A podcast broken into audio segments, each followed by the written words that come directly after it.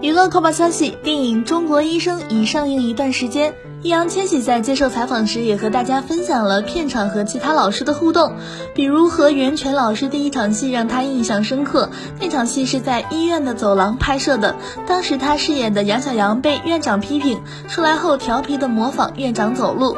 被袁泉看见后，从背后拍他的头，批评他不学好。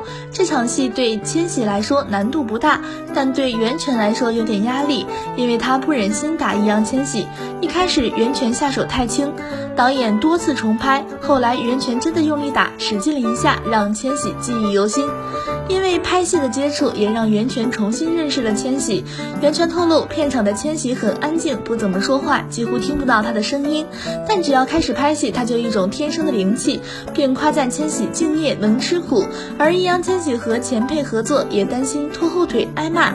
每次拍完，导演来点评的时候，千玺都特别提心吊胆，生怕导演批评自己。但听到导演夸赞自己演得好时，立马松了一口气。